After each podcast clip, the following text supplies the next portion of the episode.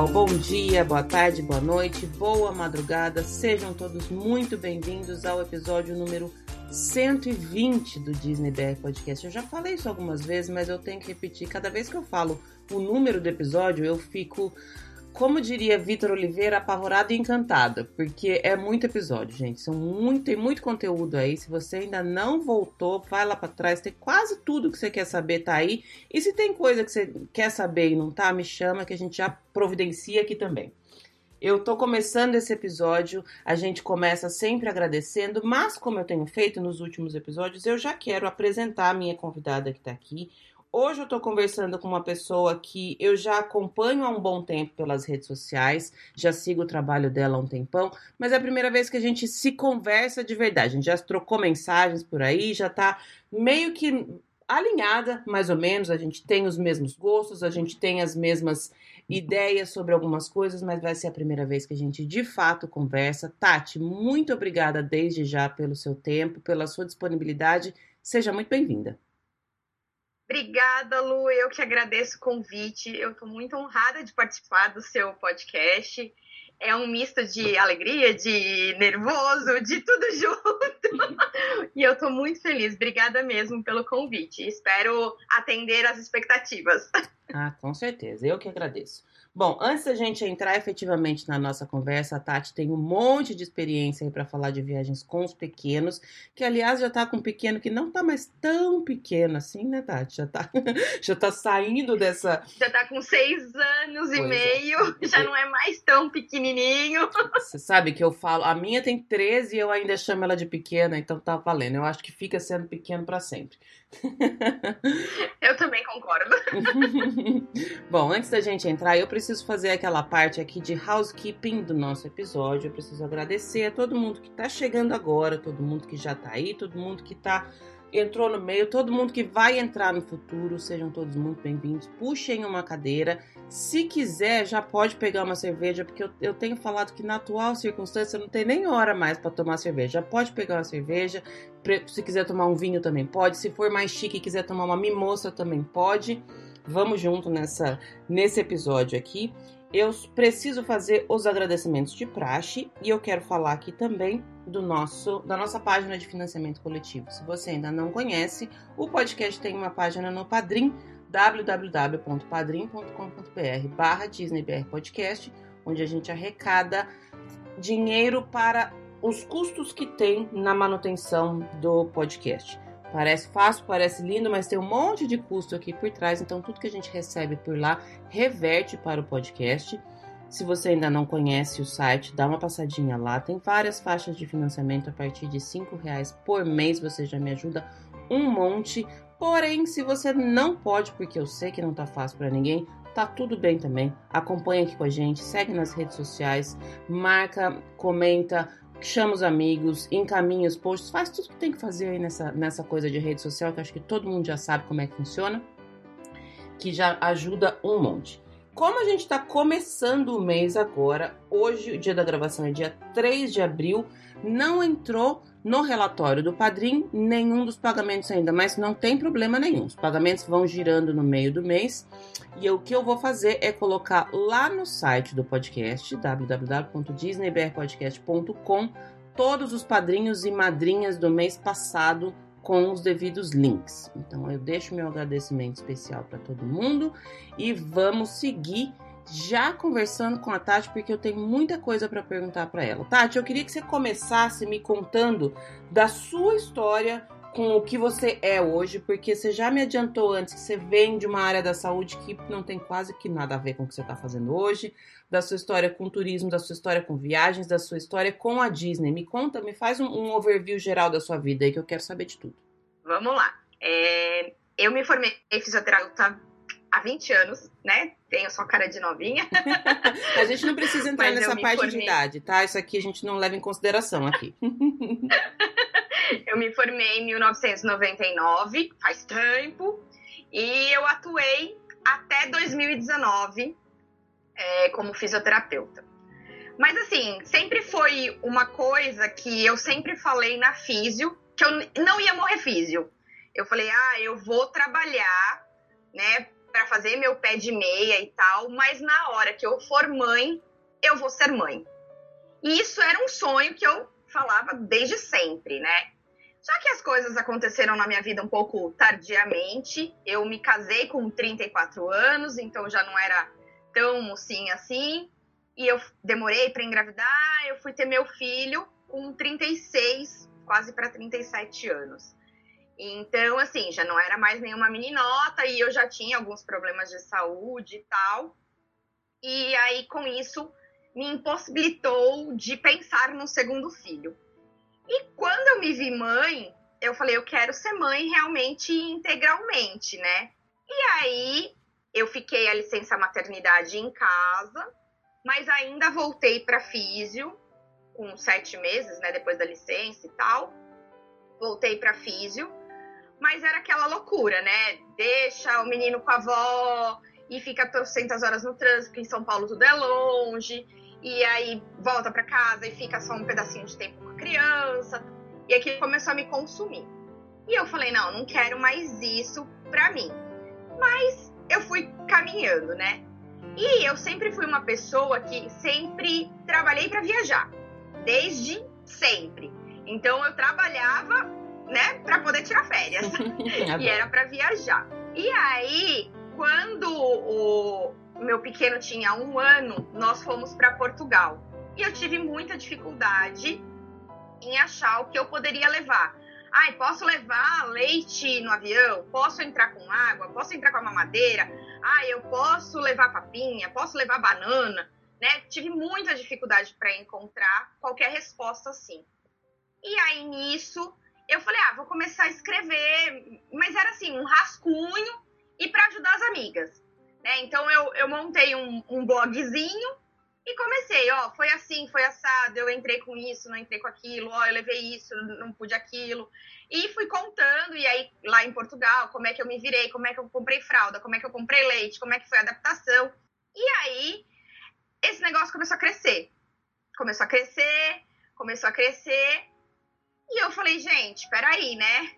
É, eu tenho aqui uma oportunidade que eu não tô dando tanto valor, né? Porque eu ainda continuava atuando na físio. E aí, em meados de 2017, 2018, aquilo começou a me consumir. E eu falei: não, eu vou deixar a físio e vou investir no blog. E foi aí que começou tudo a virar. É, eu deixei a físio realmente de stand-by, pedi demissão de tudo que eu estava fazendo e comecei a me dedicar única e exclusivamente ao blog e ao meu filho. Então a gente viajava, eu tinha o dia inteiro para cuidar dele e foi uma experiência muito louca. E com isso, é, eu comecei a, a entrar mais de cabeça no turismo mesmo, né? Comecei a, a viver mais o turismo e comecei a estudar. E num dos eventos do Sea World, eu conheci a Ana, da Sua Imagem Viagens, e aí a gente conversou e tal. Aí ela falou: Ah, eu vou, vou te fazer uma proposta. Eu falei: Ah, tá bom. Aí virou o ano, 2019. Em fevereiro ela me chamou. Ela falou: Tati, vem trabalhar comigo. Oi, como assim? falei: Eu não sei nada de turismo, como assim? Aí ela falou: Não, vem trabalhar comigo que eu te ensino. Falei: Então tá bom, então eu vou. Aí nesse processo eu ainda demorei quase oito meses para dar baixa definitiva no meu conselho de físio. Eu dei baixa em outubro de 2019, aí eu deixei de ser físio mesmo, né? E nisso foi uma busca louca, incessante de estudar, de aprender, de me capacitar, de ir atrás. E hoje eu faço parte da Sonho Magia Viagens há dois anos e eu tô super feliz, super contente.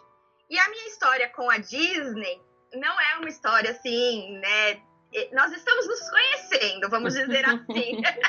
eu sempre fui apaixonada, né, pelos filmes, os filmes sempre me tocaram demais. E é, eu nunca tive assim muito, ai não, o meu sonho é ir para Disney e tal. E eu só fui realizar, né, é, esse feito de ir para Disney com 35 anos. E a hora que eu cheguei lá, tudo mudou. Sabe quando a chavinha faz assim, você fala, gente, realmente esse lugar é mágico, por que, que eu não vim antes? Por que, que eu não quis estar aqui antes, né?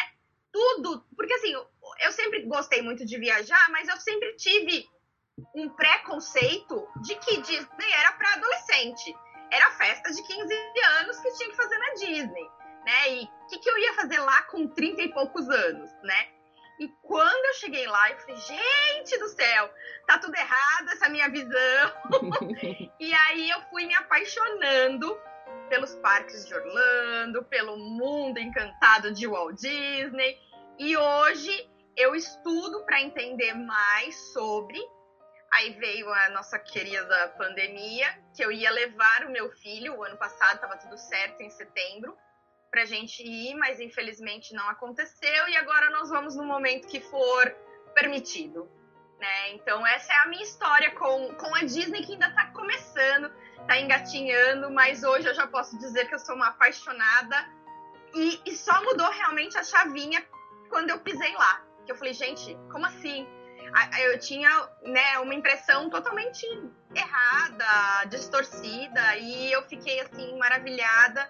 E eu falei, eu quero fazer isso e eu quero ter isso na minha vida, eu quero trabalhar com isso. E aí foi juntando tudo. E hoje eu trabalho na Sonho Magia, que nós somos especialistas em Orlando. Então é, é um combo, sabe o combo dos sonhos? é isso. Eu adoro, adoro. Tem vários pontos da sua história. Eu falei para você que eu mando o roteiro e a gente acaba fugindo do roteiro porque surge um monte de pergunta no meio do caminho aí.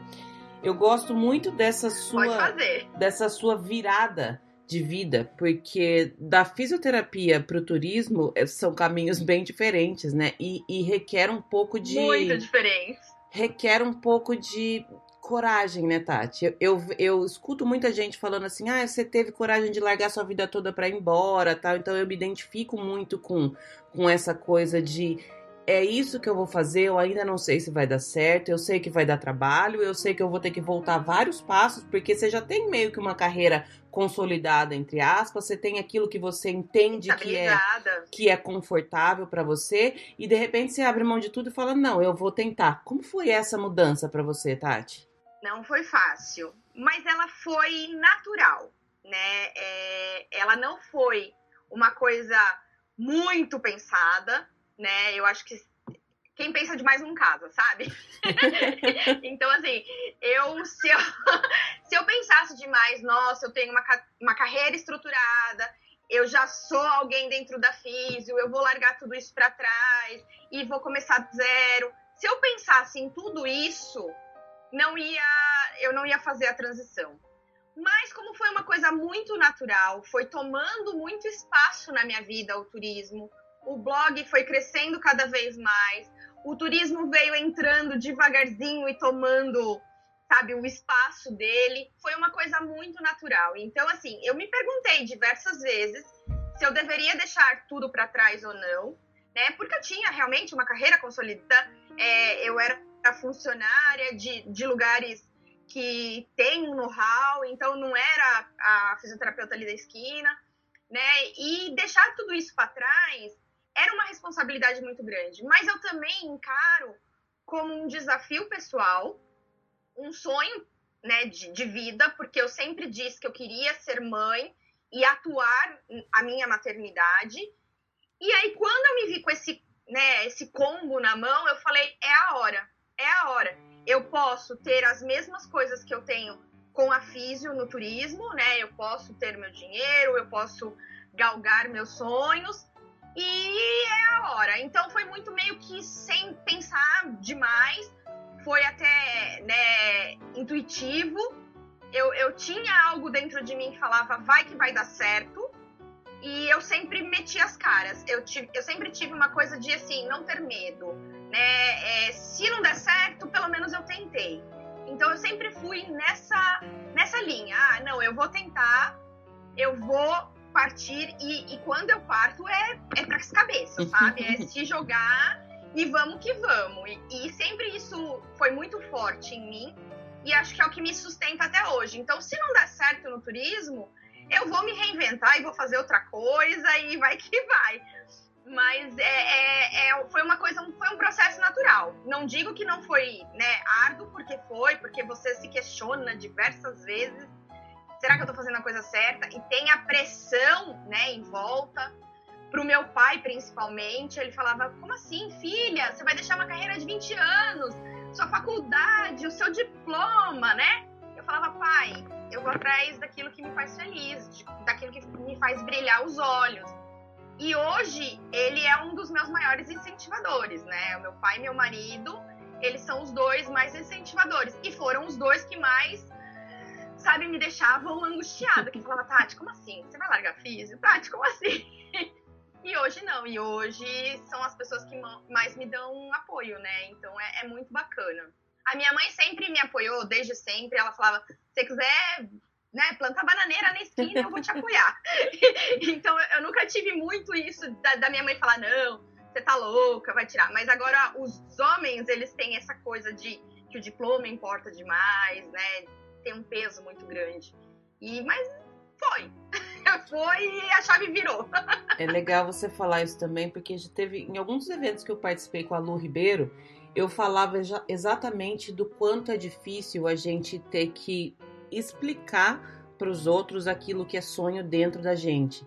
Você falou que você sabia que tinha um chamado, tinha uma coisa assim, vai que vai dar certo, mas é muito difícil você convencer, entre aspas, o outro que aquilo ali tá, tá te chamando e que aquilo ali vai te fazer bem. E, e tem realmente essa coisa de você vai realmente sair daqui que tá, que tá seguro? Tudo, talvez você não ame tanto assim, mas tá seguro, tá certo, uhum. você já passou por, pelo começo, porque qualquer começo de qualquer coisa é mais difícil, você precisa se esforçar mais, você precisa aprender um montão, tem um monte de, de fases que você passa até chegar num, num num, num, lugar, e nem, não digo nem estável, né, Tati? Porque hoje em dia nada é estável, né? Qualquer coisa tá mudando toda hora. Não, ainda né? mais no momento.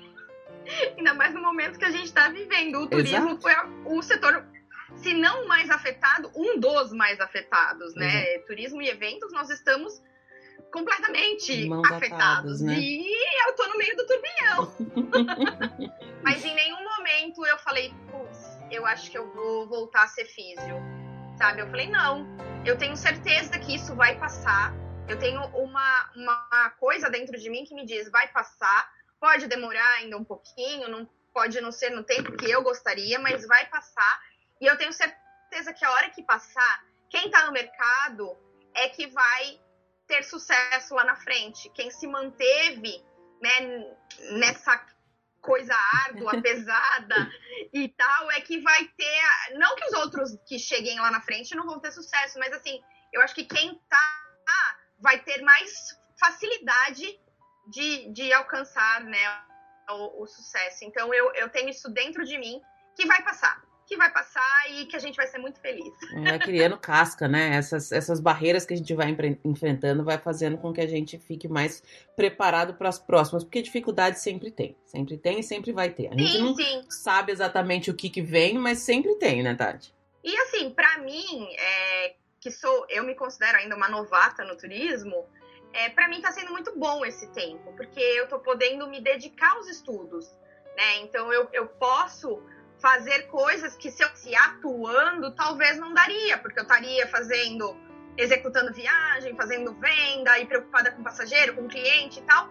E hoje não, hoje a gente faz, né, é, esse processo, mas teoricamente a gente tem mais tempo livre por conta da pandemia que nem todo mundo está viajando. Então eu consigo me dedicar aos estudos e isso está me trazendo um aperfeiçoamento que vai ser muito importante lá no futuro, né? Então é. Tem todo o lado bom da coisa. Ah, tem que olhar pro lado, lado bom, ruim. pelo amor de Deus. Lado ruim já tem demais, se deixa quieto. Já tem demais, verdade. Outra coisa bem legal que me chamou a atenção na sua fala inicial é que você fala que você tinha uma ideia de que Disney era coisa para adolescente. Em geral, a gente escuta que Disney é coisa de criança. Eu acho que você é a primeira pessoa que. E eu já conversei com outras pessoas que tinham realmente esse preconceito, entre aspas, que morre na hora que você coloca o pé na Main Street, né? O primeiro, primeiro passo que você dá dentro do Magic Kingdom cai tudo por terra. Mas me conta como foi essa cai sua essa sua viagem já um pouco mais, como, como diria é, Walt Disney, você já era uma criança mais crescida, não era tão criancinha assim. Me conta dessa sua primeira viagem, da sua experiência. A, a nossa viagem, ela foi de adultos, né? É, eu tinha essa impressão de que Disney era para criança, né? Essa parte mais infantilizada dos personagens e tal. Mas para mim sempre foi. Disney é viagem de 15 anos, né? Viagem de formatura, as meninas que não querem fazer festa vão para Disney. E sempre eu tive isso na minha cabeça, que era coisa de adolescente, por causa, acho que, das montanhas russas, não sei. Mas sempre para mim foi uma viagem de adolescente. A primeira viazinha, a primeira viagem sem os pais, ou com a turminha da escola para mim era isso. Que eu, eu no, no, colégio que eu estudei, é, com 14, 15 anos, tinha essa viagem. Então eu acho que eu, eu cresci escutando isso, sabe? Que ah, quando você se forma, você vai para Disney. E aí, né, pelas situações da vida, eu não tive condições de ir para Disney, então eu também não tive festa de 15 anos, foi uma fase muito difícil, e meu pai perdeu o emprego e tal. Então a gente fez um bolinho em casa, então eu não tive esses luxos de 15 anos. E eu fiquei com isso na cabeça, de que Disney era para adolescente. Quando eu casei, é, meu marido, que sempre foi um apaixonado pelos Estados Unidos, ele quis passar lua de mel lá, ele, sabe, toda hora que pode, quer ir para os Estados Unidos. E aí a gente começou nessa, ah, vamos um dia para Orlando para ver como é que é. Ah, não, mas a gente tá velho, né? Que a gente vai fazer em Orlando? Eu falei, ah, vamos para Orlando para ver como é que é. Né? E aí a gente chamou mais um casal de amigos que topa tudo, eles toparam, e mais uma amiga nossa tem que quis ir junto. Então nós fomos em cinco adultos. E aí a gente foi com aquilo na cabeça, nós vamos para ir para as montanhas russas, né? Então vamos fazer aquela viagem pauleira. Tanto que assim, né, sem muito entendimento da coisa. A gente fez dois parques num dia só, coisa que hoje eu falo, não, pelo amor de Deus, não dá. Mas não, somos só adultos, a gente aguenta o tranco, né? E aí, quando eu cheguei, a gente começou pelos parques downtown, as nossas visitas, porque a gente já queria pauleira. E a gente deixou a Disney pro meio da viagem. E até então, na Universal tava tudo tranquilo, SeaWorld foi tudo tranquilo quando a gente chegou na Disney, de fato, a casa caiu, assim, sabe? que eu falei, gente, isso aqui não é só para criança, isso aqui é para qualquer pessoa. A gente realmente se torna criança de novo, sabe? Eu entrei ali, começou a vir os filmes da minha infância, começou a vir tudo aquilo que eu escutava das pessoas falando, ai, ah, porque é muito legal a hora que você encontra com o Mickey e aí eu, eu comecei a me sentir realmente uma criança de novo. Foi uma sensação tão indescritível que a gente começa a, a falar, não, eu, eu, eu fui. Sumiram com a Tati e trouxeram outra pro lugar. e aí você fala, gente, como é muito louco, né? E a gente ficou até o final, até o show, ainda era o Wishes, não era o Happy Ever After. A gente assistiu. E assim, durante o show, minha cabeça porque, sabe, era um misto de orgulho, de tipo, eu consegui estar tá aqui, um misto de alegria, de agradecimento e de falar, cara, eu quero voltar muito mais vezes. E aí eu entendi a lógica das pessoas de falar, Orlando não é repetitivo, sabe? Porque todo mundo fala, ah, não, eu vou por Orlando de novo, eu vou por Orlando todo ano. E eu tinha para mim, meu, o que, que tem Orlando tanto que a pessoa quer ir toda vez? Tem o um mundo inteiro para conhecer, né? E aí eu entendi o, o, a magia que aquilo traz para nós, o quanto é gostoso você voltar. E hoje, trabalhando né, com o mundo de Orlando, eu vejo o tanto de novidades que tem. Então, de lá, da época que eu fui para hoje, já são outros parques, já são outras atrações, já é tudo diferente. Então, a hora que eu for agora com o meu filho, que aí eu vou ter experiência de estar tá indo e ver pelo olhar dele, vai ser uma outra experiência completamente diferente. E eu tenho certeza que isso vai me fascinar também e que eu vou chorar feito criança. Ah, se prepara, se prepara. E você estava falando, são outros parques, são, são outros tempos e é outra Tati também, né? Porque Sim. agora você conhece muito mais e você sabe das camadas, das, você sabe para onde você tem que olhar, você sabe Sim. por que, que tal coisa é de tal cor, você já, era, né? Depois, depois que a gente começa a estudar, muda muito a perspectiva que a gente tem, que você começa a entender um pouco mais das coisas e eu acredito que você trabalhando nessa área, você tenha essa, essa preocupação de cuidar como é que é cada parque, que tipo de coisa que dá para fazer em cada parque, que é uma coisa que quando a gente vai pela primeira vez sem preparo, a gente não tem ideia e perde muita coisa e dá, dá até uma raiva no final. Fala, putz, por que, que eu não, não aprendi melhor? Por que, que eu não soube mais das coisas antes de vir, não é? Nossa, é, é, é assim, é que nem, eu vou contar uma, um segredinho. eu não conheço Animal Kingdom.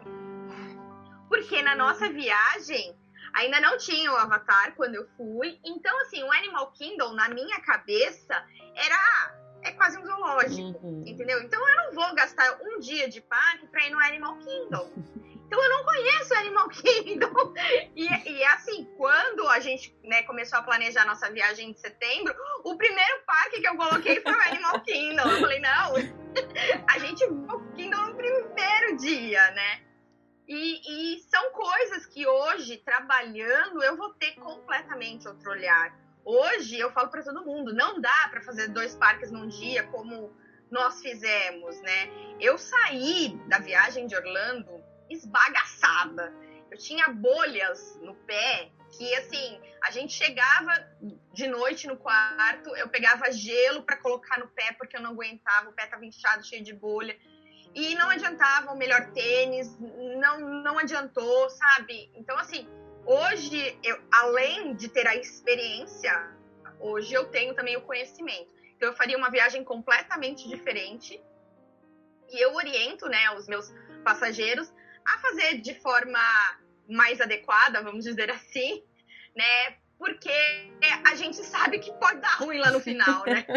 se você for na impulsividade, se quiser fazer tudo de uma vez só. Então é preferível fazer com mais calma e fazer bem feito do que fazer tudo de uma vez só para dizer que ticou, sabe? Uhum. Que fez o check ali na, naquele lugar que precisava ir. Então é, é, hoje é mais a experiência do que só estar no lugar. Então eu, eu prezo muito por isso. É. E hoje eu tenho um olhar completamente diferente, né? Eu sempre falo que a viagem para Disney é a viagem que não dá tempo de descansar o pé. Mesmo você estando preparada, mesmo você se organizando, você vai chegar em casa à noite no seu hotel com dor no pé. E no outro dia, quando você acordar, não vai ter parado. Não basta só você dorme, não, não sara o pé. você vai começar o outro dia com dor no pé, vai né? Doendo, vai doendo. É. é bem isso, bem isso mesmo. É, eu sou super, sou super com essa, tenho essa mesma visão de que é muito melhor você se programar e fazer menos coisas, mas fazer tudo muito bem feito. Você vai ter uma experiência muito melhor. Eu já tô ansiosa pela sua viagem com seu filho, porque vai ser uma viagem diferente para você que já conhece mais camadas da, do mundo Disney. Sim e ver com. Bom, eu não vou nem, não vou nem te dar spoiler dessas, dessas coisas todas aí. Eu já, já tô ansiosa. Ai, olha, aqui. eu só quero que isso se concretize. Eu só quero que a fronteira abra, que a gente consiga né, ir com segurança, porque é uma coisa assim que eu também tenho refletido, né, durante esse tempo de pandemia, é que eu quero ir para ter toda a magia. Então, como é a primeira vez dele, eu quero que seja muito especial. Então eu quero ir para ter o encontro com o personagem, que tenha os shows no final do dia. Eu quero ir com a experiência completa. Então se a gente tiver que esperar um tempo maior para ter a vacina, para estar tá garantido todo mundo, a gente vai esperar. Mas hoje eu só vou na hora que eu tiver o, o, a experiência total, né? Então eu quero que ele tenha esse momento mágico, porque na verdade eu queria ter ido ano passado, que eu acho que ainda tá muito nessa fase de acreditar nos personagens uhum. mesmo, né? Para ele, ele ainda tá nessa fase, ai, mas isso é real, então. E a gente continua estimulando que é real, que não é só fantasia. E agora ele já tá ficando maiorzinho. Então, talvez se eu for ano que vem, ele já vai estar tá beirando quase oito anos. Pode ser que ele já não acredite mais que o carro fale com ele, né? Mas eu, eu quero que ele tenha essa, essa magia, esse encantamento ainda, essa fantasia presente. Então, o que depender de mim, ele vai ele vai ter essa essa magia presente, né? Vai dar tudo certo. E aí eu quero ser... proporcionar a experiência toda. Vai ser lindo, pode ter certeza. Independente da idade é... que ele tiver, vai ser, vai ser maravilhoso. Vai, vai, eu tenho certeza. Bom, vamos falar então agora da, da, da, sua área, da sua, da sua, do seu mundo que é viajar com pequeno. Eu adoro essa sua, essa, essa visão que você já tinha desde, desde sempre de eu quero ser mãe, mãe completa, mãe integral. Porque integral, né? eu lembro quando a minha filha nasceu, com quatro meses ela já foi para a escola, enfim, vida que estava acontecendo. Não, não, não me culpo de nada, mas a gente perde algumas coisas por conta de necessidades da vida e tal. E eu demorei um pouco para viajar com, com a minha filha, até porque era só eu e ela, então além de todo o cuidado de viajar com uma criança, eu tinha o cuidado de viajar sozinha com uma criança. Então eu demorei muito tempo. Que a responsabilidade a... é maior, é? É, e assim, eu acho que quando a gente quando tem criança muito pequeno, também minha visão, talvez alguém mude essa, essa minha ideia. Não que eu vá ter outro filho, acho que já passei pela fase de, de criança pequena, mas se você viajar sozinho com uma criança, talvez você não descanse tanto, porque são muitas preocupações, né, Thay? Se você não tem alguém ali para dividir, para te ajudar, é um montão de coisa e acaba que você fica tão tenso que talvez seja. Eu, eu era dessa ideia. Falei, cara, é tanta coisa, eu tenho que levar minha casa inteira para começar, porque criança, quando você vai viajar, você tem que levar meio que a casa inteira. E aí eu falava, uhum. ah, vou, vou ficar por aqui. Me conta como é que, como é que você achou. Você falou antes desse, dessa sua primeira viagem de, de Portugal, mas como é que foi para você descobrir que isso era uma coisa que você gostaria de fazer por você, de viajar bastante com, com o seu filho e também de dividir essa, essa experiência? Então, é, como eu disse, assim, eu sempre trabalhei para viajar, né? E quando o, o meu filho nasceu, eu sempre tive a ideia de que ele veio para somar e não para dividir. Então, a, eu comecei a viajar com ele próximo aqui de São Paulo. Com dois meses ele já estava indo com a gente para praia. Ele não ia para praia de fato, né? Porque não pode, a gente sabe que não pode pegar sol e tal mas a gente já ia viajando com ele para lugares perto e ele sempre foi inserido na nossa rotina. Eu nunca deixei de fazer nada porque eu tinha um filho pequeno. Sempre foi super adaptável, sabe? Assim, não, eu tenho que ir para tal lugar, ele vai junto, ele vai estar tá junto. E é, essa questão de viajar sozinha, num primeiro momento, eu não viajei sozinha eu sempre contei ou com o apoio do meu marido, né? Ou a gente viajava juntos, ou com o apoio da minha mãe. A minha mãe sempre foi uma pessoa que teve muito do meu lado. Então, ah, minha mãe sempre foi dessas também que gosta de viajar. Acho que vem dos meus pais essa minha paixão de viagens. Desde que eu me conheço por gente, eles levam a gente para viajar. E aí a minha mãe é topa tudo. Então, se eu falar amanhã, a gente vai pra esquina, a gente vai pra esquina. Se a gente tem que pegar um avião, a gente vai pegar um avião. E aí, quando meu marido não pode por coisas de trabalho, vovó na área, né? Eu ligo pra vovó e vovó tá junto. Então, é essa coisa de viajar sozinha, de fato, eu nunca tive, né? Eu sempre tô com alguém dividindo a responsabilidade comigo. E é o que você falou, para uma pessoa sozinha é pesado, né? Se você fica doente numa viagem, como é que acontece? Né? Você não tem um suporte, não tem alguém para dividir. Então é uma coisa mais pesada, eu, eu entendo a dificuldade. Mas o que eu quero sempre passar, né, para as famílias, para os pais e para as mães, é que assim, vai, vai com medo, mas vai com medo mesmo, né? Mas que dá para ir. É mais trabalhoso, realmente é mais trabalhoso viajar com uma criança que carrega a casa, você tem que pensar em tudo antes, né? É, eu tenho uma preocupação muito grande, então toda vez que eu vou viajar, eu vejo a cidade que eu vou, eu vejo qual é o posto de saúde mais perto, qual é o hospital daquela localidade, né? Porque se acontece um imprevisto, eu tenho que estar preparada, eu tenho que saber para onde eu tô indo, uhum. né? Então, ai, vai para o interior, vai para o nordeste, vai para algum lugar mais longe, eu tenho que estudar aquele não importa se eu tô sozinha, se eu tô acompanhada, mas eu tô com uma criança, com um bebê. Então eu tenho que dar um, um geralzão. E eu vou meio que sempre preparada. A farmacinha básica vai junto, né? E se a gente vai viajar de avião, né? Pode ser para o Nordeste ou para qualquer outro lugar, eu sempre faço seguro viagem nacional, porque por mais que o plano de saúde não, ele pode ser, né? Até um plano nacional, que tem muita gente que tem um plano de saúde mais abrangente, mas no caso de uma viagem, às vezes você precisa sim de um seguro de saúde, né? Um seguro viagem. Então eu sempre oriento também para fazer um seguro de saúde, é se respaldar. E aí é ir viajar. né? E só, só na prática a gente vai saber os perrengues mesmo que a gente vai ter. Às vezes tem viagem que corre tudo tão bem que você, né, fala, nossa, mas é só assim mesmo? E aí vai ter viagem que vai dar coisa errada, e aí na prática a gente vai se virando e vai e vai tirando de letra. Mas a minha mensagem sempre é: vai, vai, viaja, porque você pode se surpreender. Ah, mas a criança não vai lembrar. Não vai lembrar mesmo. Não vai lembrar. Mas você vai lembrar, hum. né? Quem tá com você vai lembrar. Vai ser memórias para sempre. Que nem meu filho. Meu filho já foi duas vezes para Portugal. Ele não lembra de nada. Não lembra de nada. Ele foi com um ano e foi com quase três. Ele não lembra de nada. Mas eu pego fotos para ele e eu mostro, ó, oh, você estava aqui com a mamãe, ó, oh, você estava aqui, a gente fez tal coisa. Então hoje para ele isso já é internalizado.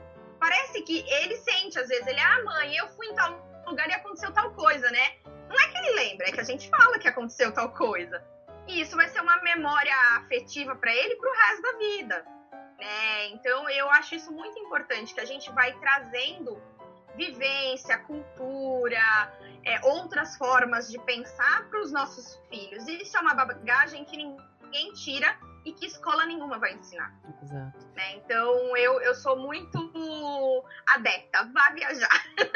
Você falou dessa coisa de não vai lembrar. Eu sempre que eu escuto isso, eu fico falando assim, mas você vai lembrar. Porque tem muitas uhum. vezes quando a gente quando a gente tem um filho, a gente meio que esquece da gente da gente mãe, da gente como pessoa uhum. sozinha, separada do filho. E é tão importante uhum. a gente se entender como mãe para a maternidade que a gente acaba meio que deixando isso de lado. Tudo bem que a criança é igual você falou, com um, dois, três, acho que até uns quatro, a partir dos quatro, quatro pouco, começa a lembrar meio que flash. Um, vai tendo um flash, é. né? Mas e as suas memórias? E as fotos que você fez com a sua criança? E os passeios que você fez com a sua criança? E aquele, aquelas risadinhas que a criança deu? Eu acho que é tão importante a gente criar essas memórias pra gente também, né, Tati? Sim, é um vínculo que você cria que vai só se fortalecendo, né? E incluo mãe e filho, pai e filho, avó e filho, quem, né, avó e neto, quem quer que seja, vai se fortalecendo e tem coisas que, que marcam para sempre. Ah, eu tenho a, a, minha história com a Torre de Belém, que para mim é uma história assim, né, surreal, porque o meu filho, ele já ficava de pé um pouquinho, mas ele não soltava ele foi muito medroso, filho de fisioterapeuta, ele foi andar com um ano e três meses. Tipo, veio pra falar, olha, você não sabe de nada. Porque, né, estimulação precoce, aquelas coisas todas. Ele ficava de pé, mas ele só ficava de pé com apoio. E aí, quando a gente estava em Portugal, de repente, a gente estava sentado num gramado, olhando a Torre de Belém, assim, ele levantou e ficou de pé sozinho. Meu, eu comecei a chorar Aí eu falei, tinha que ser numa viagem que meu filho ia me surpreender, sabe? Então, pra mim, aquilo me marcou demais. E aí, quando a gente voltou pro Brasil, ele já começou a ficar de pé sem apoio e tal. E aí, para ele caminhar foi rapidinho. Mas foi na Torre de Belém a primeira vez que ele ficou em pé sem apoio, sem ninguém do lado. Ele levantou e ficou de pé. E eu, ah, meu Deus! Delícia! Então isso para sempre vai ficar marcado para mim. Uhum. Não foi dentro da minha casa, não foi na casa da avó, foi na frente da Torre de Belém. É um momento mágico e especial, né? Muito bom, muito legal. Bom, você falou da questão de, de seguro de viagem nacional, que isso eu acho que é uma coisa que as pessoas meio que deixam bastante de lado, né, Tati? Eu vou confessar que eu nunca fiz nenhum seguro nacional Deixa. quando eu viajei com a minha, com a minha pequena aqui, viu? Já, bom. Então, antes de ser mãe eu também não fazia. mas todo mundo fala que eu sou uma mãe meio neurótica, né? que eu, eu peco até pelo excesso e eu prefiro pecar pelo excesso. E o seguro viagem é a, a menor dos gastos da sua viagem. Ele é muito em conta. Mesmo quando você vai fazer uma viagem internacional, ele é o menor custo da uhum. viagem. E o seguro nacional, ele é mais em conta ainda. Então, vai, faz um seguro viagem nacional se precaver, né? Porque às vezes você vai para o interior do interior do interior, lá na, né, no fim do mundo, e não tem um, um, um hospital de referência e tal, mas eles podem mandar um médico pelo seguro que vai te atender ali e outras coisas que podem acontecer também durante a viagem, né? Extravio de bagagem e tal, e aí você tá com toda a comida da criança, fraldinha e não sei o quê. Tudo isso a gente consegue né, reaver com tendo a, a, a proteção e a segurança do, do seguro viagem. Então eu sempre oriento faça. Seguro morreu de velho, né? É, seguro a gente faz para não usar, né? A ideia é essa, a gente paga para não usar. Sim, sim, sim. que mais que você tiver que usar, né? Né? Que mais que você acha que é dica, né? que é dica importante que você foi aprendendo nessas suas nessas suas viagens aí com seu filho que você que nunca tinha te passado pela cabeça e que talvez as pessoas ainda acham que, que não é tão importante ou que não, não ou nem se tocam que realmente é uma coisa que pode te ajudar numa viagem com criança? É, eu acho que assim, é respeitar os limites da criança e conhecer a criança, né? Cada família tem a sua particularidade. Então tem família que, né, que insere a, a criança na rotina e tá tudo bem.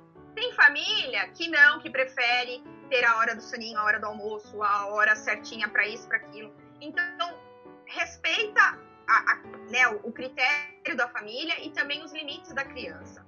É, por exemplo, o meu filho. O meu filho sempre foi uma criança que sempre foi topa tudo, né? Ele sempre foi super bem com a gente. Então, quando a gente está viajando, eu sempre organizo a hora da soneca, se a gente tem que fazer uh, de ir para uma cidade para outra, vai ser na hora do soninho dele, né? Então, eu respeito o horário que ele está habituado a comer, para não ter aquela criança manhosa, aquela criança ranheta, que vai estragar a viagem. Então, isso eu, eu sempre prezo pelo, pela qualidade da viagem também com ele. E uma coisa super importante, colocar é, itens que agrade a todos da família, né? Então, assim, ah, eu quero fazer uma viagem pela Europa e eu quero conhecer cinco países em 20 dias, por exemplo. Ah, mas eu quero ir no museu tal, eu quero ir na atração tal, eu quero ir naquele e a criança? Insere a criança, deixa um dia, uma tarde livre, para um parquinho, né? Procura ao lado do hotel ou da casa que você tá, sempre vai ter uma pracinha. Viva momentos para criança também, né? Não só a loucura. Vamos fazer a viagem ficar legal para todo mundo. E a mesma coisa com Orlando. Ah, eu tenho um grupo que tem um adolescente, que tem uma criança e que tem os avós. Então vamos ter atividade para todo mundo, vamos respeitar o limite de todo mundo, o tempo de todo mundo. E isso eu acho que é o, o, o ponto-chave para qualquer viagem dar certo, é respeitar os limites, principalmente das crianças, né? Que aí eu acho que dá certo. Eu lembro de uma, uma, uma das primeiras viagens que eu fiz com a minha filha para Disney. Ela pedia muito para ficar no, um dia no hotel porque ela queria ficar na piscina.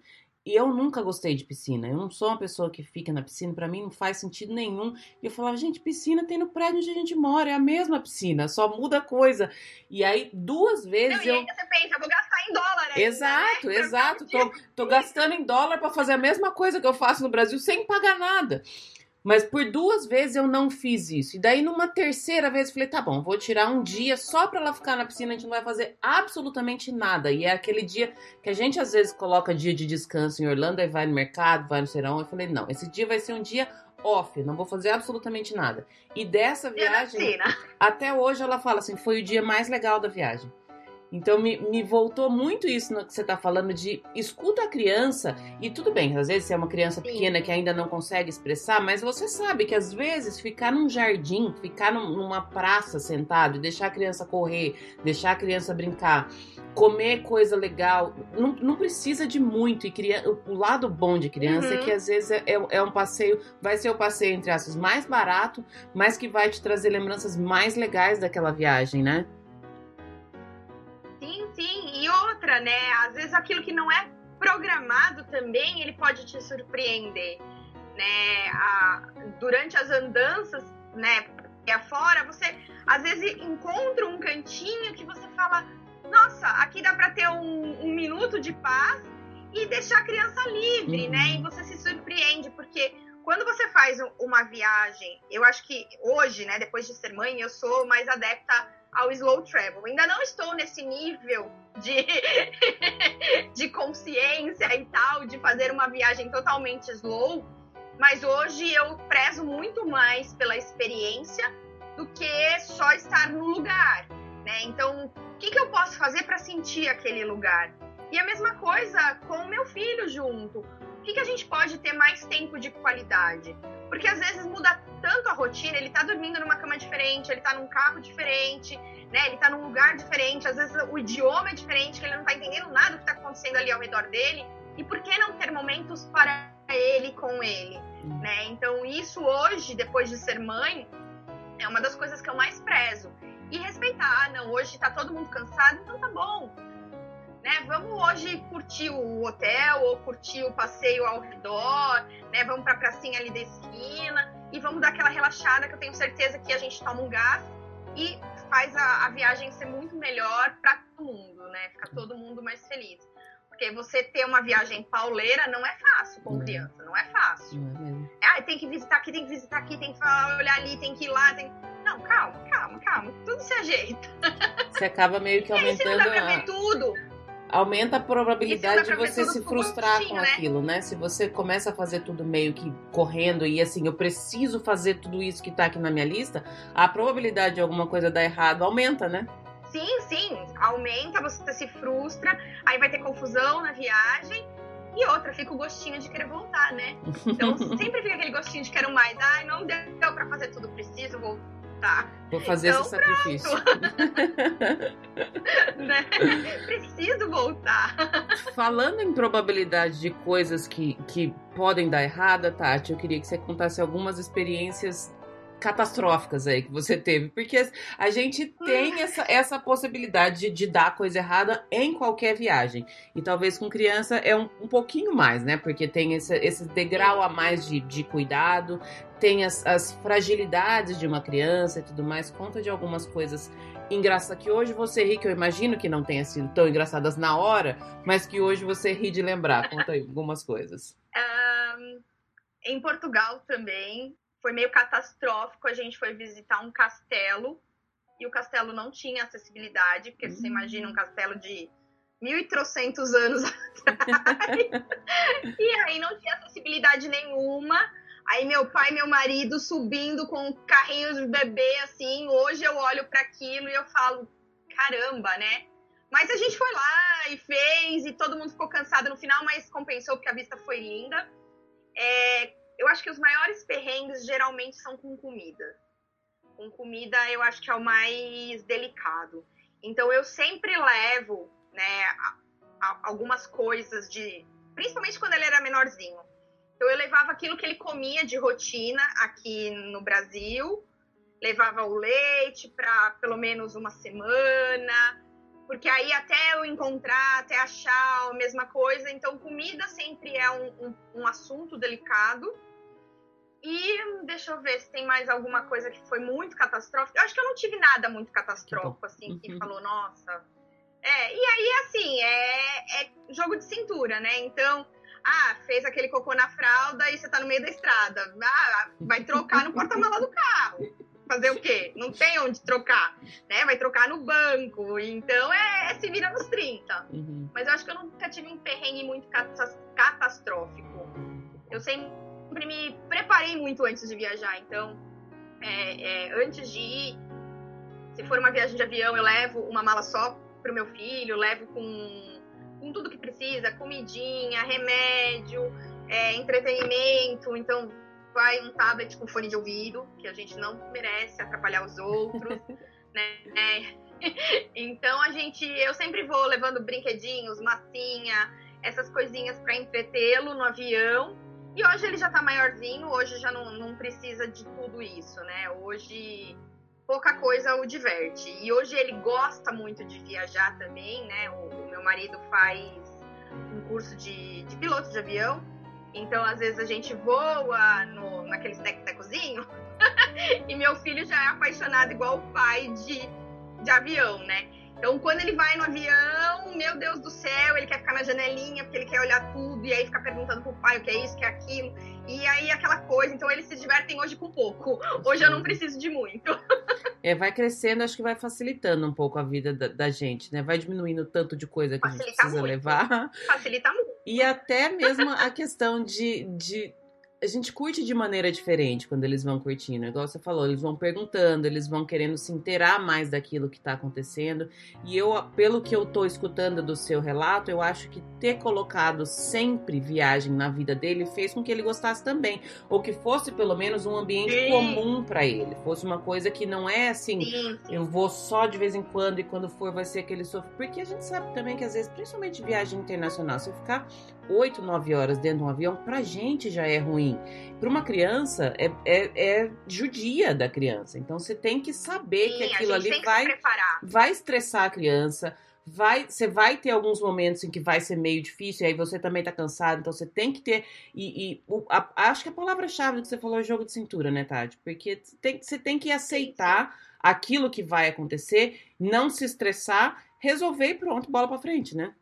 Sim, e bola pra frente, e continua, né? É. E eu sempre, como eu sempre gostei de viajar, eu passo essa paixão para ele. Então, para mim não importa se eu vou para Guarulhos, que é a cidade vizinha, que para mim eu tô viajando. Uhum. Eu saí da minha casa, eu vou dormir em outro lugar, eu tô é viajando. Uhum. Então, isso para ele sempre foi muito natural, né?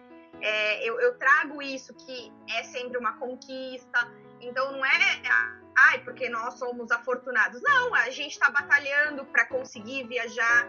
Então, acho que esses ensinamentos, ele sabe que quando a gente consegue viajar é porque né, é uma bonificação do nosso trabalho. Então, para ele, ele também vibra, né? E, ou é por causa de um aniversário, de uma data especial.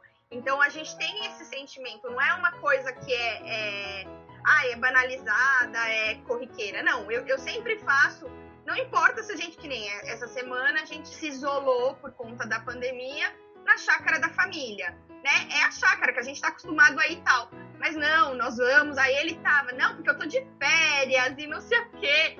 Então é, é o, o trazer para aquilo, né, que é corriqueiro, ficar extraordinário, né? Então eu faço isso com ele e ele já tem um gosto, né? Já tem o, o bichinho, já foi picado também. ele ama viajar e sempre virou tá seu parceiro. super disposto. Virou, virou parceirão. E ele, ele, mãe, eu posso fazer a mala com você? Eu quero levar tal coisa. Hoje ele já tem as escolhas dele, do que ele quer levar. E eu, eu, e eu estimulo isso, né? Porque eu acho super importante que é uma forma dele né, ter autonomia, de ter responsabilidades e vai crescendo e isso crescendo junto, né? Então é super importante. Eu acho muito legal essa coisa de você a viagem se torna além da própria viagem. Igual você falou, ele começa a aprender a colocar as coisas dele, aprender que se eu, se eu só levar roupa de, de, frio e fizer calor não vai ser legal. Tem um monte de coisa que a gente meio que fica de backup ali. Você vai levar a blusinha escondida, mas ele vai aprender para a próxima vez, né? Sim, sim, e é importante dar autonomia para eles, né? Eles escolherem aquilo. Então eu falo para ele, ó, isso vai combinar com isso.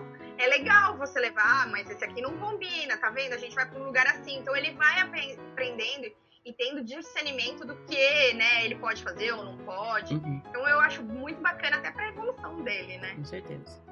Eu acompanhei, Tati, no seu Instagram algumas viagens é, mais curtas que você fez no, no, período de pandemia, até porque, pelo amor de Deus, a gente não aguenta mais ficar trancado dentro de casa. Então, quando dá, tomando os devidos cuidados, eu acho que, que não sei se agora, nesse momento, tá, tá propício ou não, mas teve alguns momentos que tava, tava ok. Mais tranquilo. Tava, é. é. Que, que você achou que, que mudou? nessa, nessas suas viagens, especificamente com cuidados com ele? Porque a gente, adulto, sabe que você não pode pôr a mão no rosto, que você não pode ficar tocando nas coisas, que você precisa limpar a mão, que não sei o quê. Mas criança esquece dessas coisas muito rapidamente e é difícil você ficar o tempo inteiro ali cuidando, porque eu sempre falo que se a viagem vai te estressar mais do que se descansar, é melhor não ir. Eu sou dessa opinião. Melhor não ir, como em casa, é que, né? Como é que foram as suas, as suas experiências de viagens é, mais curtas, mais próximas aí nesse período meio complicado? Olha, mudou bastante, principalmente na hora do planejamento. Então, a gente tem que pensar assim, levar né? Mais álcool gel. Eu, eu comprei aqueles lencinhos bactericidas, então a, a gente chegou aí até para Ilhéus em novembro, né? Quando a gente estava na fase verde aqui em São Paulo, as coisas estavam melhorando e tal. Nós fomos descansar, meu marido teve férias e a gente foi passar uma semana em Ilhéus. Então peguei avião, mas eu fui a louca do avião, sabe? Eu entrei, eu não pus a mão em nada, limpei tudo primeiro para depois a gente sentar. E ó, não toque em nada, não tira máscara. Mas eu, graças a Deus, tenho uma vantagem que meu filho entende demais. Então, ele, ele mesmo tem essa preocupação. Ele policia a gente. Mãe, a máscara tá torta. Mãe, a máscara... Ó, toma, toma álcool. Então, então, ele mesmo já tá com isso internalizado. Mas, assim, mudou tudo. Muda a segurança, você fica com medo, né? Apesar de eu estar me sentindo tranquila, eu fui fazer um turismo de isolamento, turismo de resort mesmo, né? A gente entrou no resort, não saiu de lá de dentro, mas muda, né? Você fica naquele pânico, você olha, você fala, será que a pessoa do lado tá se cuidando, né? E a pessoa do lado tá quatro metros de você, né? Porque eles estão trabalhando com capacidade reduzida e tal, então o hotel não tava cheio. Mas mesmo assim, dá uma noia, muda tudo, muda tudo. Então, é, principalmente no avião foi a parte mais estressante da viagem. Né? O resto a gente tirou de letra, é, porque eu sabia que os protocolos do hotel estavam sendo seguidos. Então, o quarto fica fechado, só entra outra pessoa depois de 48 horas. Então, você se sente seguro. Agora, o avião, o aeroporto é tenso, é tenso. Então você garra o filho ali, né, no braço e fala: você vai ficar aqui. Hoje você não vai correr, você não vai brincar, você não vai fazer nada. Você entrega o tablet para a criança e vai, né? Porque é a forma que você tem para conter ali. Hoje não dá para bobear. Eu sei que criança precisa correr, precisa ser livre, mas não dá. Neste momento eu tive que restringir ao máximo pra gente se sentir seguro, né? Uhum. Pra todo mundo ficar bem. Então é. é... E a, a, as pequenas viagens também foi assim. Foram de carro, então a gente leva tudo, leva a casa, né, nas costas, leva no carro e vai. E é sempre muito atento. A gente tá num, numa paranoia muito grande. Não sei quando a gente vai voltar a relaxar de verdade. Eu espero que em breve, mas por enquanto não dá. Por enquanto, realmente, a gente tem que se precaver, né? O que eu tenho escutado de bastante gente que tem feito viagens internas no, no Brasil, e eu vejo vários lugares preparados para isso, como você falou, com alguns protocolos, com, com, capacidade reduzida, só pode tal coisa, só pode isso, tem coisa que não está funcionando e tal. Então, eu acho que a, a, escolha do destino agora ficou até mais, mais importante, né, Tati? Você entender o local para onde você está indo, você entender o que aquele local vai te proporcionar, se vai te proporcionar um nível de segurança que você deseja, porque eu volto, se for, eu, eu fiz algumas viagens também, algumas, acho que umas duas ou três viagens na, na no meio da pandemia, foram muito importantes para minha saúde mental, porque eu acho que a gente precisa realmente respeitando tudo aquilo que é norma, entendendo que não dá para ser assim, ai, ah, vou, vou com a desculpa da saúde mental você furar protocolo também não é assim, mas não, também não é. Assim. é mas é você tem que entender exatamente para onde você vai e tem que entender o que que você o que que você espera daquilo ali e o que que você vai ter daquilo ali, porque de fato eu também senti em algumas das viagens que eu fiz eu também senti que o avião era a parte mais que você, você, dá medo até de respirar, né? Você não quer nem encostar em nada, nem ninguém. Mais... Nem... Nossa, é, é, tenso, né? E por mais que você saiba que tem os tals do, dos filtros EPA e tal, que você tá seguro, e, mas é tenso. É, é tenso, tenso porque a pessoa tá ali do seu ladinho. As aeronaves estavam, pelo menos em novembro, estavam indo lotadas. Não tava tendo ah, uma poltrona assim, uma poltrona não, ou uma família aqui, outra lá. Não, tava todo mundo cheio. Então aquilo dava meio que uma angústia. E eu acho que é isso mesmo, a gente tem que respeitar o protocolo, né? O turismo, o turista também é responsável, não uhum. é só o uhum. local, né? Quem a gente precisa sair, a gente precisa respeitar, né, o nosso momento. E é por questão de saúde mental, de saúde física, até a gente precisa de um solzinho, a gente precisa desestressar. Então é necessário, mas a gente também tem que fazer a nossa parte. Não é só o hotel, a cidade, o restaurante.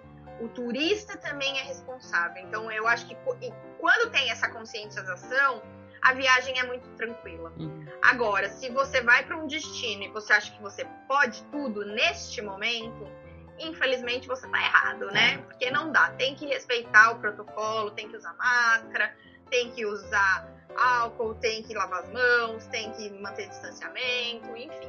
E é, é uma, nós somos responsáveis também. Uma realidade que a gente espera muito, eu também acredito que daqui a pouco vai começar a melhorar bastante, mas eu acho que a gente ainda vai viver numa realidade, vai demorar bastante para a gente voltar 100% ao que a gente era e até partindo da gente mesmo, assim, eu às vezes eu vou no supermercado e eu não quero que as pessoas cheguem, para, vai, vai mais para lá, um pouquinho, sabe essa coisa, a gente meio que criou esse esse essa, Sim, essa coisa, barreira, é, né? exato, é difícil a gente retomar, né? Sim, mas eu acho que vai ser um processo também, né? Da mesma forma que foi um processo a nossa aceitação, vai ser um processo a gente se ver livre de tudo isso. Eu acho que ainda vai ter muita paranoia, por mais que a hora que né, a grande parte da, da população esteja vacinada, que a gente está indo e vindo, eu acho que ainda vai ficar alguns conceitos, eu acho que vão ficar intrínsecos em nós. Né? Então a gente ainda vai manter né, os protocolos de higiene por um bom tempo. Eu, eu só queria me libertar da máscara. Nossa, a máscara eu queria me ver livre o mais rápido possível. Mas os outros eu acho que tá ok, dá pra gente, né? O álcool gel já tá incorporado em nós, então eu acho que isso vai ficar para sempre. Mas a máscara eu gostaria de me libertar. Até porque não queremos tomar sol e ficar com marquinha de máscara na cara, né? Vamos não, combinar. Não, né? Não dá, não dá. Mas neste momento ela é importante, Sim. né? A gente tem que reforçar o uso dela neste momento. De preferência, se você for usar uma de pano, usa duas. Ou dá preferência para aquelas N95, né? Enfim. É. Mas neste momento, com a situação grave do jeito que tá, a gente tem que realmente se proteger, às vezes até mais do que só a própria máscara, né? Com certeza, é isso mesmo. Bom, mudando um pouco de assunto, eu queria que você me falasse agora da viagem mais legal que você já fez, e aí pode ser com o seu filho ou não.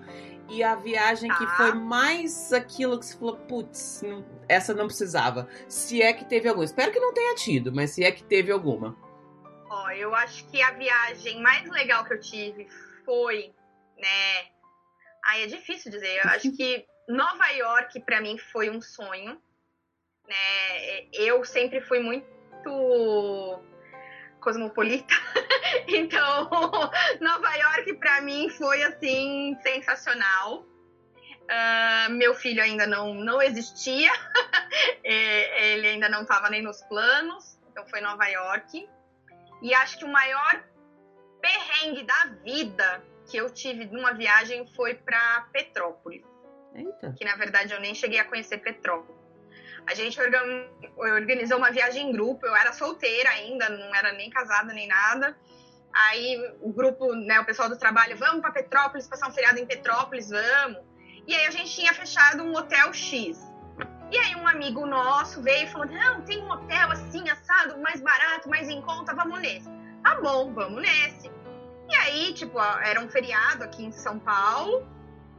E a gente ligava, não tinha lugar na cidade inteira, mas lá tinha vaga. Lá tinha vaga. E lá tinha vaga e tá bom. Chegamos na cidade. Cadê o hotel? Cadê o hotel? Ninguém sabia da existência do hotel. Aí nós fomos até a rodoviária. Aí chegando na rodoviária, perguntou pro taxista, né? O senhor conhece esse hotel? Ele, então, é aquele ali. Tipo, era um hotel de rodoviária. Hum. aqueles hotéisinhos que eu entrei assim, eu falei, aqui eu não fico, aqui eu não fico, aqui eu não fico. E aí começa a bater, né? E, e era feriado, tudo cheio, não tinha lugar em. E agora? Volta para São Paulo ou vamos descer para o Rio? Com 12 pessoas. Aí metade queria ir para São Paulo, metade queria ir para o Rio de Janeiro. E aí começou aquele perrengue, aquela discussão. Falei, olha, para São Paulo eu não volto. Tem o feriado, ainda tem quatro dias pela frente em algum lugar no Rio de Janeiro eu vou ficar. E aí a gente foi até o Rio de Janeiro. Algumas pessoas voltaram mesmo, que não quiseram seguir para o Rio, que tinham medo do, do Rio de Janeiro. Eu segui para o Rio de Janeiro e aí foi um perrengue para achar hotel.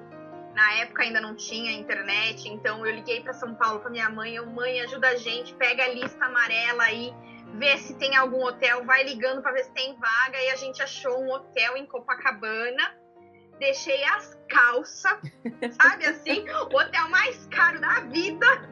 Mas eu fiquei no Rio de Janeiro quatro dias de feriado. E aí foi. Foi um dia perdido, que foi esse auê todo, mas foi, depois deu para se divertir. E aí foi muito bom, porque a gente conheceu Cristo, foi passear no bondinho, foi para as praias, e aí depois disso eu já voltei para o Rio de Janeiro diversas vezes, sou apaixonada pelo Rio. Mas é, essa foi, acho que foi o perrengue do perrengue do perrengue, assim. Mas era mais difícil programar viagem antes, né, Tati? A gente não tinha tanto acesso à informação. E aí caía não. numas furadas dessa, de chegar. É um hotel, você vê lá, é um hotel, ok. Você, você... Normalmente, assim, eu tenho uma, uma ideia para mim que se tá muito barato, tá estranho. E eu assim. É, então, a gente já essa ideia, mas como ele garantia que alguém já tinha ficado conhecido, conhecido, conhecido, falei, ah, então ok, nós temos uma referência, né? uhum. né? E naquela época não tinha internet, não tinha nada, era pela indicação dos outros mesmo, né? uhum. né? Eu falei, ah, tá bom, se tem alguém que conhece, então a gente não precisa pagar caro aqui, vamos pagar mais barato aqui, né? Uhum. E aí no final o barato saiu caro. Saiu caro. Mas eu tenho muitos perrengues de viagem, assim, muitos perrengues mesmo, muito. Eu já comprei uma passagem com milhas, que era voltando de Natal para São Paulo. E fevereiro é igualzinho o mês de março, né? E aí, na hora que eu fui colocar lá 18 de fevereiro, eu coloquei 18 de março. Uhum. E aí eu vi aqui lá no hotel, eu não conseguia fazer o check-in, não conseguia fazer o check-in. Aí fui pro aeroporto, cheguei no aeroporto, a moça olhava e ela falava, mas você não tá no voo. E ela também não tinha se ligado. Porque tava lá, 18, sexta-feira, tal. Aí ela falou, peraí que eu vou lá dentro. Aí foi lá dentro, na salinha, quando ela voltou, ela falou, moça, então, não é 18 de fevereiro, a senhora comprou 18 de março. Ai, meu Deus. E aí foi aquele perrengue de comprar a viagem. Tem outra, outro perrengue também foi assim, esse foi depois de casado. Eu casei, troquei o nome, né, coloquei o sobrenome do meu marido, e aí fiz o RG e tal, carteira de motorista, mas eu não tinha mexido no passaporte. E a gente resolveu ir para Argentina. E aí, naquela, né, falei, quer saber, eu vou levar o passaporte, porque assim não vai ter problema. Só que meu passaporte estava com o nome de solteira e eu tinha comprado a passagem com o nome de casada. E aí eu não embarquei, eu fiquei. Ele foi sozinho com a minha mãe e eu fui no outro dia porque eu tive que voltar para casa, comprar uma nova passagem, tive que pegar meu RG, e aí eu fui só no outro dia. Então, assim, eu tenho perrengues mil de viagem. o lado bom desse mas monte com de. Filho eu não tenho. Mas o lado bom desse monte de perrengue é que você passa por eles uma vez só, né, Tati? E depois você não repete. Então, você aprende, né? Não repito, a gente aprende. Então, com meu filho nunca tive perrengue, porque aí já é gato escaldado, né? você já sabe o que vai acontecer, então. Ótimo. Mas assim, já tive bastante perrengue de viagem. E reforça Mas também. Mas são histórias a, pra contar, né? Exato. Fica, é o que eu falei, depois a gente dá risada, na hora a gente meio que chora, passa raiva e tudo, mas depois dá risada. E reforça também o que, eu sempre, o que eu sempre falo da importância de você ter uma, uma pessoa que sabe do que tá fazendo, né? Em qualquer área da sua vida, é Sim. é importante você ter um profissional que sabe às vezes porque passou, às vezes porque estudou realmente que isso pode acontecer, tal coisa pode sim, acontecer, sim, sim. tem procedimento disso. Porque a gente, como turista, a gente quer ir. A gente quer chegar e a gente quer curtir. Mas entre o sair de casa e chegar no destino, tem muita coisa que tem acontece aí nesse coisa. meio termo, né? Hoje a gente tem que ficar muito esperto, né? Porque assim, tem muita documentação, então tem que ter o visto certo. Se você vai viajar com menor, ter a documentação certinha né? De ah, tem, hoje a gente tem a possibilidade de ter um passaporte, que isso já facilita demais. Sim, porque antigamente não era assim. Antigamente você tinha que ir no cartório toda vez que você ia viajar, autorizar a viajar ou com os avós, ou sem um dos pais, né? Então hoje a gente já tem isso no passaporte, mas tem que ter as autorizações. Então não dá para achar que ah, eu vou ali na esquina e tá tudo certo, né? Então tem que saber o que tá fazendo. É isso. Bom, é Tati, pra gente, pra gente fechar a nossa conversa, você que é, que é super mãe aí e curte todos os pontos da, da maternidade no, no máximo que pode, como é que foi e está sendo a sua experiência de, de mãe trabalhando em casa, com criança que não pode ir para a escola, com um monte de restrição, com um monte de notícia ruim o tempo todo e não podendo mostrar para a criança que tá, tá horrível? Como é que está sendo essa sua vida aí na pandemia? Olha, foi desesperador no começo. no começo eu dei uma surtada básica, porque assim, triplicou o trabalho, né? E, e, logo nos primeiros meses da pandemia foi aquela loucura no trabalho de verdade, que a gente tinha que fazer cancelamento de todo mundo, reagendar todo mundo. Então, o, o serviço duplicou. E aí tinha mais o home office, e tinha mais o, o homeschooling, e marido em casa, e comida todo dia, e limpa a casa. Então, assim, no começo foi enlouquecedor. E aí, com o tempo, a gente foi, né, se alinhando daqui, se alinhando dali. Então, hoje está muito mais tranquilo. Hoje, o, o meu filho ele já tem seis anos e meio, então ele já sabe mexer no computador sozinho para fazer a aulinha dele, então eu só coloco o link de manhã, ele liga microfone, ele desliga microfone, ele sabe se virar, aí ele só vem, mãe, tem que trocar a aula, e eu troco a aula, então hoje tá muito mais tranquilo, né, mas no começo foi aquela loucura de ter que ficar junto, e ter que ensinar, e fora toda a atenção, né, que a gente tinha que dar, porque você tem que entreter uma criança 24 horas por dia em casa, e aí a gente uhum. sempre deixou também claro que tinha os momentos de brincar e os momentos que o papai e a mamãe estavam trabalhando e ele tinha que respeitar. E infelizmente a gente teve que abrir mão de algumas coisas. Então o uso de telas ele né, foi permitido por um tempo maior, coisas que não era antes, mas foi a forma que a gente conseguiu se adaptar. Né? E eu sempre planejei algumas coisas para fazer com ele. Então, quando a coisa começou a melhorar aqui em São Paulo, eu comecei a levar ele, ó, na sexta-feira à tarde vai ser o dia que a gente vai pro parque. Então, ah, a gente vai na casa da vovó, né, com restrição e tal, mas a gente vai conseguir até lá dar um oi. Então as coisas começaram a voltar aos pouquinhos, mas aí agora voltou tudo de novo. Estamos nós no nosso casulinho de novo e torcendo para que tudo passe logo. Mas dessa vez a gente já já tem a experiência. Tá então agora está um pouco mais tranquilo, uhum. né? De lidar, não com a situação. A situação aí fora está no nível extremo. É. Mas dentro de casa a nossa situação está tranquila. Porque hoje a gente já sabe o que a gente pode e não pode, já conhece as regras né, da, da convivência em tempo integral. Que antigamente não, o marido saía para trabalhar o dia inteiro, o pequeno ia para a escola, eu que ficava trabalhando em casa conseguia dar coisa dar conta das minhas coisas, de limpar a casa, de fazer o que precisava. E agora não, agora tá 24 horas todo mundo dentro de casa, né? Então a gente hoje teve que se alinhar, mas agora já está mais tranquilo. Mas no começo foi enlouquecedor. Eu falo, todo mundo, todo mundo envelheceu um pouco mais do que deveria nesse, nesse período aí, né, Tati? Ah, foi sofrido mesmo, né? Bastante. Foi sofrido, foi sofrido.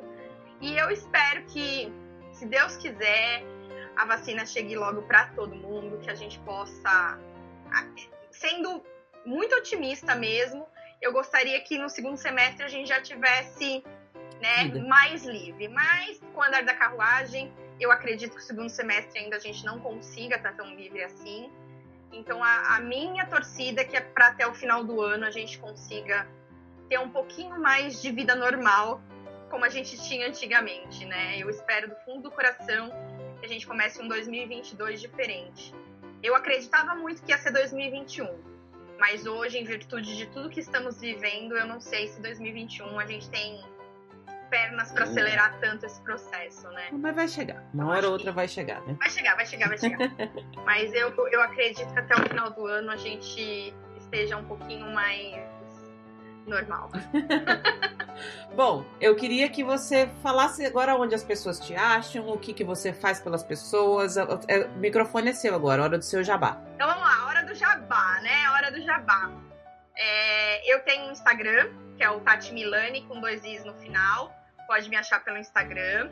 Eu tenho o blog Trip Baby, que ele continua ativo até hoje, então www.tripbaby.com.br. Tem o meu site, que é tatimilani.com.br. Um, hoje eu trabalho na Sua Imagem Viagens, então a gente faz viagens personalizadas. Uh, não só para Orlando, né? Em virtude do momento, a gente está fazendo viagem para qualquer lugar do Brasil e do mundo, né? Desde que permitido, desde que fronteira aberta. Uhum.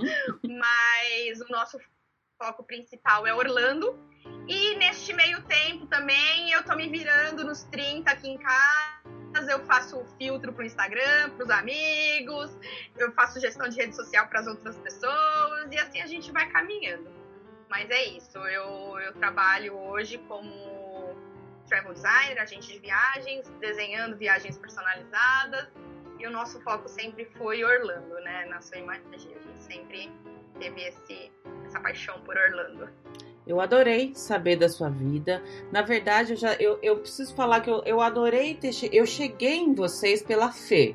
A Fê foi a primeira que participou aqui, ela gravou, daí depois a Ana já veio e a Ana eu já abracei ela pra família, porque a Ana é dessas que ela, ela carrega a gente do colo, né?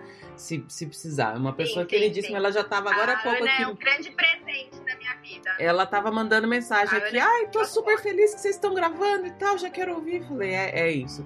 E, e rede social proporciona esses encontros que talvez a gente não teria de uma outra maneira, mas que são tão ricos, né? Eu falo que tem pessoas que eu não preciso estar fisicamente perto para saber que estão comigo, e a Ana é uma dessas pessoas. É, e assim, eu tenho o, o Trip Baby é meu segundo filho, né? E eu digo que ele pode até não me dar é, dinheiro, né? Ser rentável financeiramente, mas o que ele me trouxe de pessoas queridas, porque para mim nunca foi número, para mim sempre foi uma pessoa do outro uhum. lado. Então, se eu puder ajudar uma mãe, um pai, eu já tô muito feliz, né? E, e para mim sempre foi isso. Eu sempre tive muita proximidade com as outras pessoas. Para mim não é um seguidor, para mim é um amigo que tá ali, que tá participando da minha vida, que eu posso ajudar, né? Que eu posso trocar, que eles podem me ajudar. Quantas vezes eu já não fui para lugares de indicação de, de, pessoas do Instagram que falaram: Nossa, vem para cá, que aqui é bom. E aí eu fui lá conhecer. Então, assim, eu, eu prezo muito por essa troca. E eu acho que é a melhor coisa que aconteceu nas nossas vidas ter a rede social. É, a gente tem que saber lidar, claro, porque senão a gente entra numa paranoia louca, é estressante, é desgastante, mas essa troca não tem preço. E neste momento de pandemia, é o que nos está fortalecendo. Virou a nossa rede de apoio, a nossa rede de amigos, e então é, é o que está nos sustentando, né? Nosso momento de lazer, de diversão, de dar risada. Hoje em dia tem o Clubhouse, que eu adoro de paixão. A gente tem a nossa sala de segunda a sexta no Clubhouse, que é o Café com Viagem. A gente não fala só de para profissionais nem nada nada, a gente está lá falando para quem gosta de viajar. Uhum. Então é para o viajante, é para o turista, é para quem é um apaixonado. Então são papos divertidos, descontraídos, que a gente se diverte e faz amigos, né? Então para mim é o, o, ponto alto da pandemia foram as redes sociais que estreitaram esses vínculos. E foi um presente ser convidada por você. Eu fiquei muito feliz, muito honrada. Eu falei, nossa, a Lu me quer, eu me senti tão bem. Eu falei, nossa, assim, isso é importante. Porque a gente fica ali, né? Eu sou super fã do seu trabalho. E eu falei, ai, né, nunca vou ser convidada, eu não tenho nada para falar, não tenho nada para contribuir, né? E quando você veio convidar, eu falei, gente, a Lu me quer, como assim? eu adorei, adorei saber da sua história, adorei saber de, de, de detalhezinhos. Às vezes a gente sabe, é como eu estava falando no começo, eu, eu, acompanho o seu trabalho, mas é diferente da gente entrar nos detalhezinhos aí, perguntar, falar, mas como é que foi isso, como é que foi aquilo. Foi um prazer passar essa manhã com você. Eu espero que você meu. tenha se divertido tanto quanto eu. Agora que muito, você já aprendeu muito. o caminho, já pode voltar sempre que quiser, tá? Foi a mesma coisa que eu falei pra Ana. Oh, não precisa obrigada. esperar o convite, é só falar assim: olha, quero falar disso, que aqui tá sempre, tá sempre abertas as portas. ah, muito obrigada, adorei, adorei, adorei muito mesmo. Foi muito gostoso o bate-papo. Você me deixou super à vontade. Não fiquei nem nervosa, vamos lá, tá já tô tagarelando há um bom tempo. obrigada mesmo. Um beijão, Tati. Obrigadíssima. Obrigada, um beijo, viu?